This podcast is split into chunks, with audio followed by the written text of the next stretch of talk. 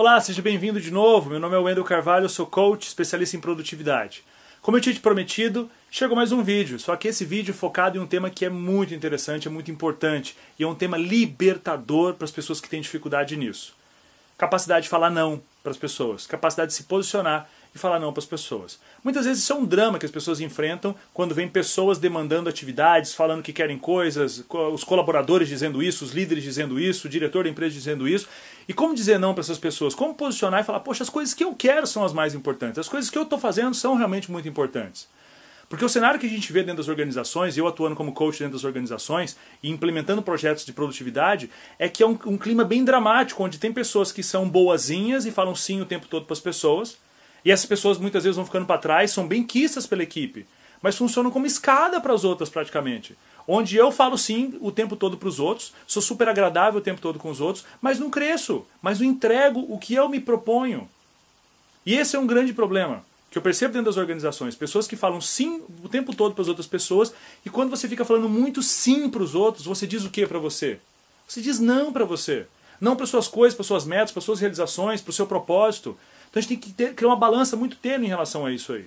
O Stephen Covey, no livro Primeiro Mais Importante, diz algo que é muito, muito bacana. Quando você define o que realmente é importante para você, no vídeo das cinco chaves a gente viu isso, né? definir claramente o impacto que você quer ter na vida dos outros, você começa a sentir um, um fogo interior aqui dentro, alguma coisa maior queimando aqui dentro.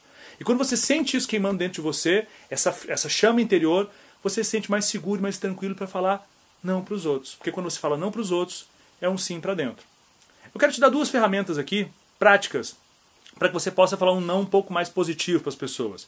Quando as pessoas vierem te demandar algumas coisas que você percebe que é de última hora, que você percebe que a pessoa procrastinou e, se, e você percebe o seguinte, ele está te usando em relação a isso, o tempo todo fica pedindo coisas para você, é, em relação à empresa, óbvio, é uma crise, alguma coisa muito grande, você vai ajudar a pessoa. Mas a gente percebe que na maioria das vezes não é assim que acontece.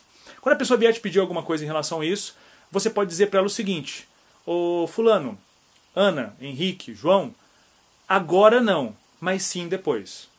Agora eu não posso fazer isso para você, porque eu estou focado nessa atividade. Mas meio-dia eu vou estar tá livre. Mais às 5 da tarde eu vou estar tá livre. Mais na sexta-feira eu vou estar tá livre. Então é não agora e sim depois. Isso é libertador. Eu não estou te abandonando. Estou dizendo para você o seguinte: eu não posso agora, mas eu posso depois. Isso já começa a doutrinar a pessoa. Ela perceber, não adianta chegar de última hora para falar com, com você que está aí, não adianta chegar para última hora para falar com você, porque você não vai me atender. Você vai me atender de repente depois de uma hora. Isso gera em mim dor.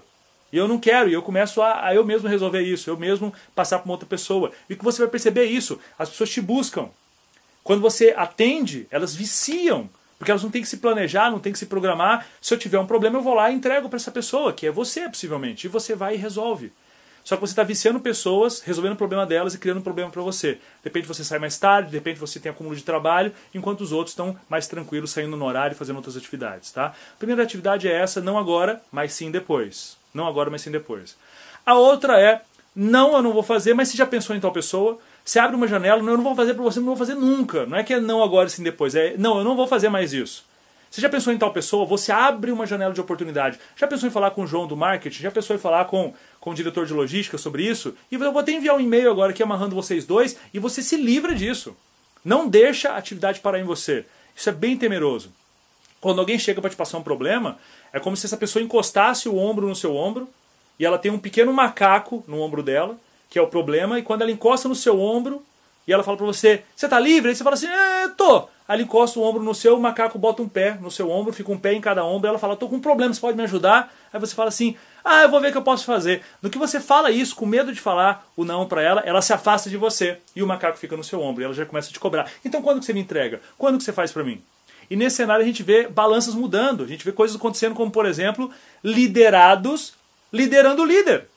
Então o liderado chega, passa o problema para o líder, o líder não sabe falar não, pega e o liderado começa a cobrar. E aí, gestor, quando é que você me entrega? E aí, você já fez? E começa a te cobrar.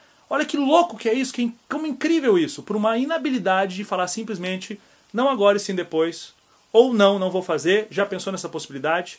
Entenda que a primeira pessoa da sua lista tem que ser você. Entenda que a primeira pessoa que você precisa priorizar é você. É óbvio que se você tiver algumas atividades que, que o outro precisa de ajuda e vai promover um grande impacto na vida dele, vai ser significante para ele, você pode sim. Não, eu vou, eu vou parar essa atividade que eu estou fazendo, vou realmente ajudá-lo.